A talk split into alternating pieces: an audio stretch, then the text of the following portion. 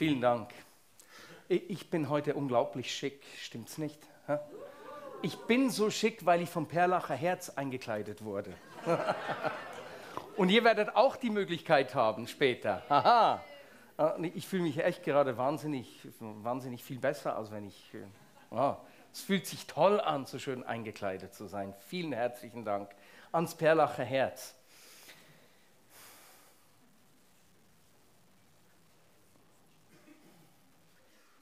Wenn ich an Gemeinde denke, ist Gemeinde oder Gemeinschaft, Kirche ja nicht ein Ort, wo wir hingehen, sondern Kirche, Gemeinschaft, Gemeinde ist Kraft Gottes in dieser Welt. Menschen, die sich zusammenschließen, um, um, sein Wirken sichtbar zu machen, seine Hände und seine Füße in der heutigen Zeit, im Hier und Jetzt zu sein, dort, wo Gott uns Türen öffnet. Und für die meisten von euch wird es in München und Umgebung sein. Für einige von euch wird, es, äh, wird Gott Türen in anderen Ländern geöffnet haben, wo, wo Gott euch braucht. Aber miteinander sind wir seine Kraft in dieser Welt. Und wir wollen ja nicht Gott um seinen Segen für unsere Pläne bitten, sondern wir wissen, wir lassen uns ein auf seine Pläne. Wir sind Menschen, die ihm nachfolgen die, wie Jesus gesagt hat, ich tue nur, was ich den Vater tun sehe, mit diesen offenen Augen durchs Leben gehen wollen, um zu sehen, Jesus, was tust du? Was willst du tun in meinem Umfeld? Dort, wo du mich platziert hast, wo du mich hingestellt hast. Und dann erleben wir immer wieder so Geschichten, manchmal ermutigende, manchmal herausfordernde, aber zu sehen, wie Gott in unserem Alltag wirkt. Und ich möchte mit einer kurzen Geschichte beginnen, mit der ich auch schließen werde. Ähm, in unserer Familie hatten wir vor zwei Jahren eine etwas herausfordernde Situation. Und zwar hat ein Neffe von mir nicht besonders gute Entscheidungen gefällt. Und diese Entscheidungen hatten Auswirkungen. Die haben ihn mit, er war 16, äh, sie haben ihn mit dem Kon äh, Gesetz in Konflikt gebracht. Und es war so herausfordernd mit ihm. Er hat eigentlich äh, seine Familie, wo er gewohnt hat, nicht bewusst, aber er hat sie echt terrorisiert. Das war richtig schwierig. So dass wir nur noch wussten, dass meine Schwester sich nicht zu helfen wusste und gesagt hat: Hey, ich muss eine Grenze ziehen, so kannst du mit uns nicht umgehen. Wenn sich das nicht ändert, fliegst du raus. Und ihr könnt euch vorstellen, als Eltern ähm, oder auch als Onkel und Tanten, dass das echt herausfordernd sein kann. Und plötzlich, zwei Jahre später, steht dieser junge Mann vor mir mit einer Leidenschaft für Jesus. Ganz unerwartet. Und ich werde euch später erzählen, was in seinem Leben geschehen ist. Äh, zu sehen, wie Jesus in sein Leben gekommen ist. Ich konnte mir nicht erklären, wie das geschehen ist. Und plötzlich steht ein Mann voller Leidenschaft für Jesus. Und diese Veränderung, die wünsche ich mir ganz viel. Zu sehen, wie Jesus in Leben hineinkommt und Menschenleben verändert. Und wie macht er das? Äh, da brauchen wir einen Bauplan. Äh, ich, ich habe für mich einen Text gefunden, der eigentlich mein Leben prägt. Das ist ein Text in Jesaja 61, der wie so ein Bauplan für das Wirken Gottes ist, für die Absichten Gottes in der Welt. Und ich möchte gerne diesen Text mit euch anschauen. Diese Verheißung. Ihr seht es vorne, ich lese es hier vor. Der Geist Gottes des Herrn ruht auf mir denn der Herr hat mich gesalbt, um den Armen eine gute Botschaft zu verkünden. Er hat mich gesandt, um die zu heilen, die ein gebrochenes Herz haben, und zu verkündigen, dass die Gefangenen freigelassen und die Gefesselten befreit werden. Er hat mich gesandt, um ein Gnadenjahr des Herrn und einen Tag der Rache unseres Gottes auszurufen und alle Trauernden zu trösten. Er hat mich gesandt, um es den Trauernden zu ermöglichen, dass ihnen ein Kopfschmuck anstelle von Asche, Freudenöl anstelle von Trauerkleidern und Lobgesang anstelle eines betrübten Geistes gegeben werde. Und dass man sie Eichen der Gerechtigkeit und Pflanzung zur Verherrlichung unseres Herrn nennen kann. Dann werden sie die uralten Ruinen wiederherstellen und was seit langem verwüstet war, wieder aufrichten. Sie werden sowohl die vom Krieg zerstörten Städte wieder aufbauen, als auch die Trümmer vergangener Generationen. Ich liebe diesen Text. Und dieser Text hat so was wie einen Bauplan äh, und es ist ein Text mit drei Teilen. Der erste, der, kommt uns natürlich sehr bekannt vor, weil es ist die Antrittspredigt von Jesus, mit der er sein Wirken eingeleitet und eigentlich sein Wirken beschrieben hat.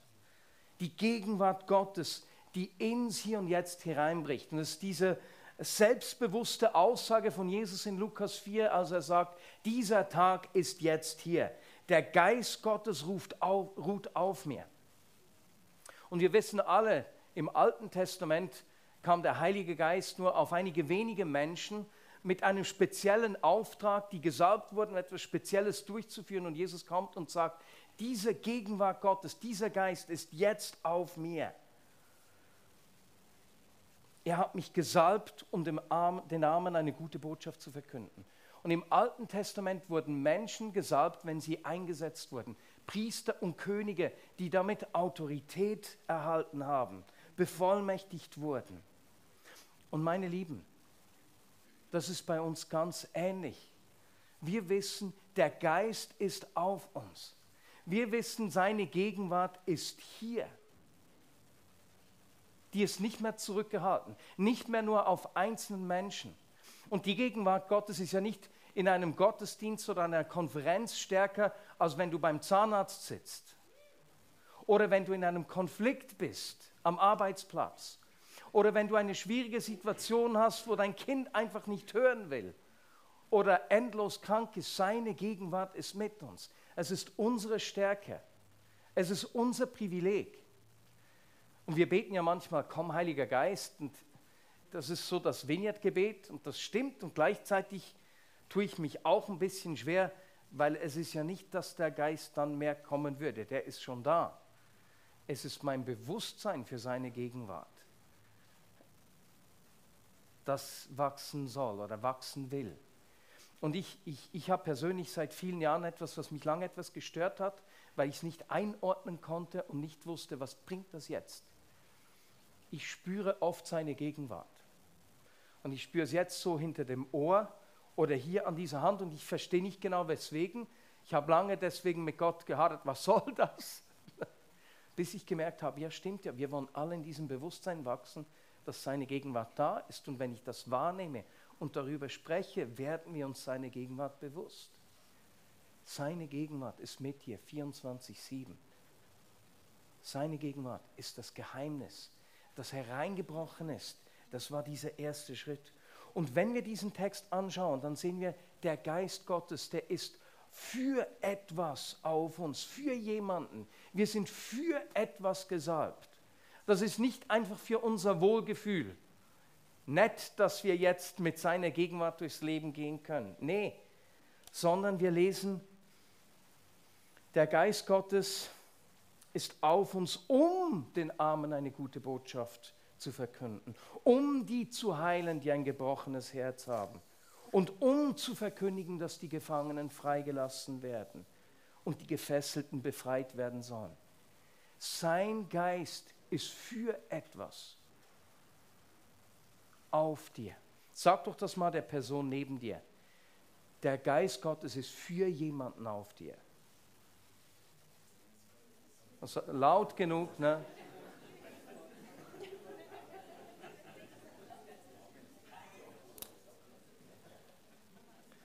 Nun sagt der Person, hey, Gott hat dich für etwas gesalbt. Ist etwas eine bildliche Sprache, nicht gerade unsere. Ne? Gott hat dich für etwas gesalbt. Sag das nochmals der Person neben dir. Hey, Gott hat dich für etwas gesalbt. Oh.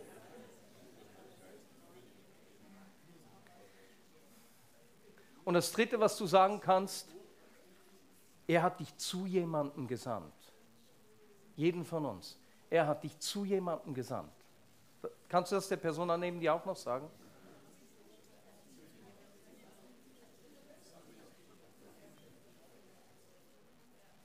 Und ich möchte euch eine kurze Geschichte erzählen, wie das aussehen kann. Letzten Sommer hat ein Mann zu meinem Bruder gesagt oder für ihn gebetet, dass er die Schreie hinter den Mauern in seinem Viertel äh, hören soll. Es war wie so ein Gebet, diese verborgenen Schreie, die niemand hört. Zwei, drei Tage später plötzlich hören sie es abends laut schreien, öffnen das Fenster, fragen sich, was da geschieht irgendwo und stellen fest, es ist die Nachbarin auf der anderen Seite des Hauses, der sie auch schon begegnet sind. Und so hat meine Schwägerin dann draußen, was sie so geschrien hat, Kontakt mit ihr aufgenommen, gefragt, ob was geschehen sei oder so. Sie haben, sie haben sich gefunden, zusammengefunden und hat herausgefunden, dass diese Frau seit vielen Jahren richtig heftige Schmerzen hat. Ich habe die Details der Geschichte vergessen. Sie hatte heftige Schmerzen, sie sind ins Gespräch gekommen. Äh, die Frau sagte, ihr könne nur noch ein Wunder helfen. Sie sei so oft beim äh, operiert worden, da würde nichts mehr helfen. Mir kann nur noch ein Wunder helfen. Dann haben sie ihr natürlich Gebet angeboten. Es wurde nicht gleich, es war alles anders. Sie hat die Gegenwart Gottes gespürt, es hat sich etwas verändert. Und sie sagte von diesem Moment an, äh, als sie sie regelmäßig gesehen haben, nicht einmal als ihr gebetet habt, ist nichts geschehen. Und die Frau war nicht im Glauben zuvor und hat dann begonnen, selbst für meine, meinen Bruder und meine Schwägerin zu beten und hat so jetzt in den letzten Monaten eine Beziehung zu Jesus begonnen. Das schreiende Menschen in unseren Vierteln, wir wissen gar nicht, was um uns herum alles geschieht. Welche Gefangenen, welchen, welche Trauernden, welche Armen um uns herum sind. Jesus, du hast uns gesandt, du hast uns deine Gegenwart gegeben. Dieser Text geht dann weiter in Vers 3. Das gefällt mir unglaublich, weil dort beschreibt Jesaja, dass die Gegenwart Gottes etwas verändert mit den Armen, den Trauernden, den Gefangenen, den Zerbrochenen aus den ersten beiden Versen geschieht etwas. Die Kraft Gottes wird an ihnen sichtbar. Sie werden nicht mehr trauernde, zerbrochene genannt, sondern Eichen der Gerechtigkeit. Das ist nicht unglaublich. Etwas Bedeutendes geschieht mit ihnen. Und ich möchte den Text aus der Elberfelder Übersetzung lesen. Da lesen wir nämlich, er hat mich gesalbt, um den Trauernden Zions Frieden, ihnen Kopfschmuck, wörtlich heißt es Schönheit, statt Asche zu geben, Freudenöl statt Trauer, ein Ruhmesgewand statt eines betrübten Geistes, damit sie Terebinden der Gerechtigkeit genannt werden, eine Pflanzung des Herrn, dass er sich durch sie verherrlicht. Also der Geist Gottes ist auf uns, seine Gegenwart ist mit uns, in unserem Alltag, wo auch immer wir sind. Und unser Auftrag ist es, die Verzweifelten zu trösten und ihnen etwas zu geben. Schönheit statt Asche, Freudenöl statt Trauer, Lobgesang statt einen betrübten Geist. Und wenn wir diese drei Elemente anschauen, sind alle Ausdruck der Trauer, die mir hier entgegenkommen. Asche war im Alten Testament ein äußerer Ausdruck der Trauer, sichtbar für alle, wenn sich jemand Asche aufs Haupt gestreut, äh, gestreut hat. Der Verlust der Freude beschreibt die innere Realität der Trauer. Und das verstummte Lob und der betrübte Geist die geistliche Folge von Trauer. Und so spricht dieser Text eigentlich von einem Trauerprozess, der geschieht und der Menschen verwandelt, der einen vollständigen Umtausch mit sich bringt an Körper, Seele und Geist. Gibt den Menschen Schönheit, und deswegen ist es so gut und so wichtig, Menschen auch einzukleiden. Wenn ich ans, ans Perlacher Herz denke, das ist nicht nur äh, eine nette Geste, sondern das macht etwas. Wir geben dem Menschen Wert und Würde. Wir geben Schönheit. Ich meine, das hat was mit mir gemacht. Ich, ich bin viel selbstbewusster geworden durch diesen wunderschönen, dieses Veston, das Jackett. Ah. nee, das ist sowas von wichtig und gebt ihnen Freude. Lasst das Lob wieder auf ihre Lippen kommen. Von einem Theologen aus der Yale University habe ich eine wunderschöne Definition von Freude gehört. Und die, die geht mir nach, die brauche ich immer und immer wieder. Die ist mir selbst für mich vor Augen. Freude ist die Fähigkeit, Schönes als schön und Gutes als gut wahrzunehmen und es nicht für selbstverständlich zu nehmen. Freude ist die Fähigkeit, Gutes als gut und Schönes als schön zu erkennen und es nicht für selbstverständlich zu nehmen. Wenn du einen schönen Ausblick siehst und denkst, wow, Da spürst du die Freude. Oder ein Fußballspiel, es gibt ein Tor, was Gutes, ne? Bayern gewinnt gegen Gladbach 3-1. Äh, da kommt die Freude und man spürt es im Stadion. Oder für musische Menschen, du hörst ein wunderschönes äh, Stück Musik und ah, du merkst, das macht was mit dir. Weswegen? Weil du Gutes als gut und Schönes als schön erkennst. Wenn wir trauen, haben wir keinen Blick mehr fürs Gute. Wenn wir wettern über andere, verlieren wir den Blick, den Blick fürs Gute und fürs Schöne. Und wir verlieren damit die Freude. Deswegen ist es so wichtig, im Kleinen das Schöne und das Gute erkennen zu können und das auch in Menschen wiederherstellen zu können. Und meine Lieben, das braucht manchmal nur kleine Worte. An der Kasse. Also so freundlich wie von Ihnen bin ich jetzt noch nie bedient worden, Madame. Äh, Sie machen Ihre Arbeit einfach richtig gut. So kleine Gesten, kleine Worte können so viel bewirken. Gebt ihnen die Freude zurück. Denn dort, wo wir das Schöne als schön und das Gute als gut erkennen, werden wir merken, dass Freude in unser Leben zurückkehrt. Und wir können ja nur etwas weitergeben, was wir selbst gefunden haben. Wenn du mehr Freude willst, beginne dich an kleinen Dingen zu freuen. Beginne Gutes als gut wahrzunehmen und nicht für selbstverständlich zu nehmen. Schönes als schön zu sehen. Und dann kommt der dritte Teil. Und da werde ich immer emotional, weil ich finde, es ist überwältigend. Im dritten Teil beschreibt Jesaja die Absichten Gottes, den Plan Gottes. Und es geht ihm darum, dass die Trümmer wieder aufgebaut werden, die Städte wieder aufgerichtet werden, sein Plan ist es, dass die Schöpfung erneuert wird, alles wiederherzustellen. Michael, du würdest Weltverantwortung dazu sagen. Und was mich umhaut an diesem Text, ist zu realisieren, wer die Ruinen wieder aufbauen wird. Durch wen wird das geschehen? Durch die Gefangenen, die Trauernden, die Zerbrochenen aus den ersten beiden Verse. Ist das nicht unglaublich? Gott kann es sich leisten, seine Pläne durch zerbrochene Gefäße zu realisieren. Mit Menschen wie dir und mir.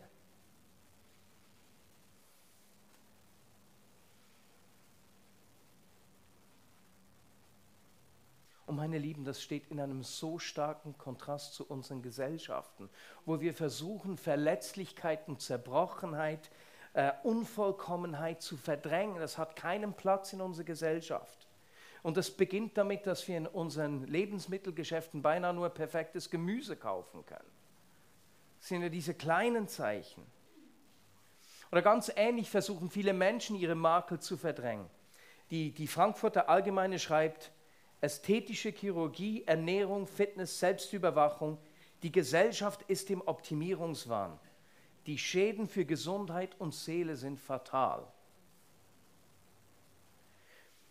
Laut Studien treiben über 90 Prozent der Frauen ab, wenn vorgeburtliche Untersuchungen zeigen, dass äh, eine Behinderung vorhanden sein könnte.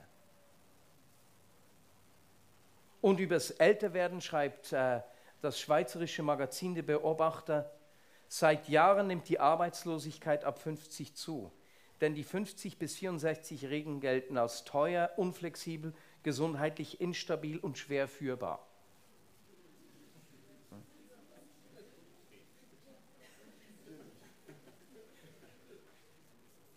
Und wer krank ist und sich davor fürchtet, die Regie über sein Leben zu verlieren, der wendet sich in der Schweiz Sterbehilfeorganisationen zu. Gebrechlichkeit, Zerbrochenheit, Unvollkommenheit hat in unserer modernen Gesellschaft kaum Platz. Und weil wir alle nach diesem perfekten, fehlerlosen, guten streben, äh, sind auch psychische Krankheiten so weit verbreitet, weil dieser Druck auf uns so riesig ist. Aber meine Lieben, Gott schreibt seine Geschichte mit zerbrochenen Gefäßen. Im Reich Gottes sieht es ganz anders aus. Er baut sein Haus mit den Gefangenen, mit den Trauernden, den Zerbrochenen und den Armen. Es sind sie, die die Ruinen wiederherstellen. Es sind sie, die das Verwüstete wieder aufbauen. Was für eine unglaublich hoffnungsvolle Perspektive in der heutigen Zeit. Weißt du was? Er baut sein Reich. Er baut die Ruinen durch dich wieder auf.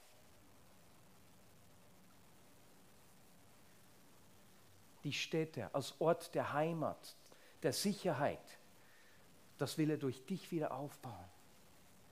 Das ist die Perspektive des Reiches Gottes. Und ich komme wieder zur Geschichte meines Neffen. Kurz vor Weihnachten ruft mich mein Neffe an und sagt, hey, du leitest deine Gemeinde. Äh, du weißt doch, wo man Bibeln kaufen kann. Kannst du mir helfen? Und ich dachte, ja klar, wenn du dir eine Bibel kaufen willst, habe mir gedacht, schon komisch, also so schwer ist das nicht, weswegen musst du mich fragen? habe mich mit ihm getroffen und dann habe ich realisiert, er will nicht eine Bibel kaufen. Er will mit seinem Lehrlingslohn 400 Bibeln kaufen, um sie in seinem Viertel zu verteilen. Und das hat er dann auch gemacht. Hat 400 Bibeln gekauft, 300 Karten geschrieben und von den 400 300 Bibeln verteilt. Mit seinen Brüdern. Und der Neffe, der vor zwei Jahren die Familie terrorisiert hat, wird zu dem Neffen, der seine Brüder in seiner Leidenschaft für Jesus mitreißt. Der Zerbrochene wird zu dem, der die Ruinen wieder aufbaut. Und ich habe ihn dann gefragt, Entschuldigung, wenn ich emotional werde, das geht mir halt sehr nahe. Ich habe ihn dann gefragt in diesem Gespräch, hey, was hat zu diesem Umschwung geführt? Was ist geschehen? Weswegen diese Veränderung? Und etwas, wovon ich sicher bin, ist, er hat eine gute Lehrstelle, das gibt Boden. Aber er sagt in diesem Gespräch, weißt du, ich habe gesehen, was Groß, äh, Großpapi, unser Opa, Matthias und du, was ihr lebt, wie viel Gutes ihr tut und was dadurch bewirkt wird. Das will ich auch. Deine Treue im Kleinen bewirkt mehr, als du dir vorstellen kannst. Da gibt es Menschen, die dich als Vorbild nehmen, zu dir schauen, wie du lebst und du merkst das nicht mal. Das hätte ich doch nicht gemerkt. Und so nah, wir sehen uns nicht ganz so oft. Und dieser Neffe, nicht nur, dass er die Bibeln verschenkt hat, der beginnt jetzt oder hat begonnen mit seinen Freunden natürlich zu teilen, was mit ihm geschieht. Und er kommt zu meinem Bruder und sagt, wir müssen was tun, wir müssen irgendwie auch mit den sozialen Medien. Meine Freunde, die, die sind mehr auf den sozialen Medien. Was können wir tun, dass sie, dass sie äh, eine Begegnung mit Jesus haben? Und er schickt mir ein Gebetsanliegen, hey, mein Freund so und so, der, der, der spürt, Gott ist in seinem Leben am Wirken, aber er kommt nicht von den Drogen los. Hilfst du mit beten? Und er sagte dann, weißt du, wenn nicht ich das tue mit meinen Freunden, wer macht es denn sonst? Ist es nicht berührend? In deinem Umfeld gibt es Menschen, die hinter den Mauern schreien, die in einigen Jahren ihr Umfeld verändern werden, durch die Begegnung, die sie mit dir gehabt haben, durch die Gegenwart Gottes, die sie auf dir gesehen haben, durch den Geist Gottes, der auf dir ruht und das heißt nicht hyperevangelistisch sein, sondern es heißt, unser Leben für andere Menschen zu öffnen. Zu sehen, dass der Geist, dass seine Gegenwart mit uns ist. Dass diese Kraft mit uns ist, die Veränderung bringt. Und diese Kraft brauchen wir. Und nicht wie in unserer Kultur zu glauben, dass er nur das Perfekte braucht, sondern zu umarmen, okay, Du brauchst das Zerbrochene. Du brauchst das Trauernde. Du brauchst mich mit all meinen Fragen und Unsicherheiten. Deine Kraft ist größer als die meine und ich vertraue deiner Kraft mehr, als ich auf meine eigenen Fähigkeiten vertraue. Dieser Text ist ein Bauplan, wie er sein Reich sichtbar macht. der mich immer und immer wieder überwältigt. Amen. Ja, und ich bitte dich, dir folgende zwei Fragen zu stellen. Zuerst, ne, das erste ist nicht eine Frage. Ich bitte dich kurz einfach im Zwiegespräch mit Gott, wenn du das machen kannst, ihm auszudrücken, Herr, ich verstehe, dass deine Gegenwart mit mir ist. Auch dann, wenn ich selbst gar nicht denke, spüre oder erwarte. Ich umarme, dass du mit mir bist. Bring das in irgendeiner Weise mit ihm persönlich im Gespräch kurz zum Ausdruck.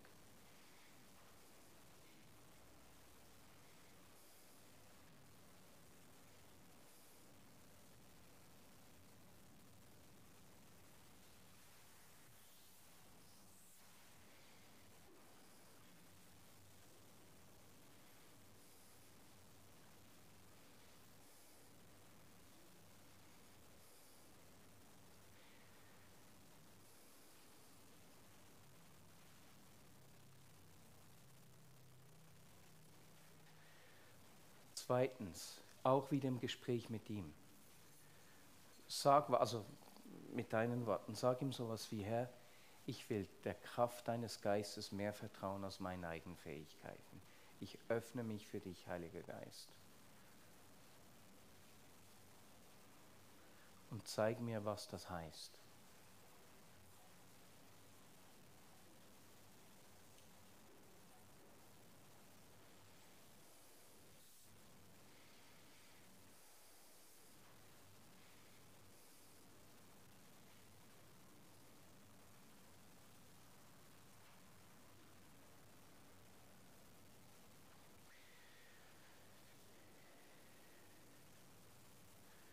Das dritte ist eine Frage, die du ihm stellst, oder besser gesagt, du kannst es als Frage formulieren oder auch als Aussage, als deine Bereitschaft. Herr, wo willst du durch mich Schönheit, Freude und Lob slash Dankbarkeit wiederherstellen? Wo willst du mich brauchen, um Freude, Schönheit und Lob wiederherzustellen?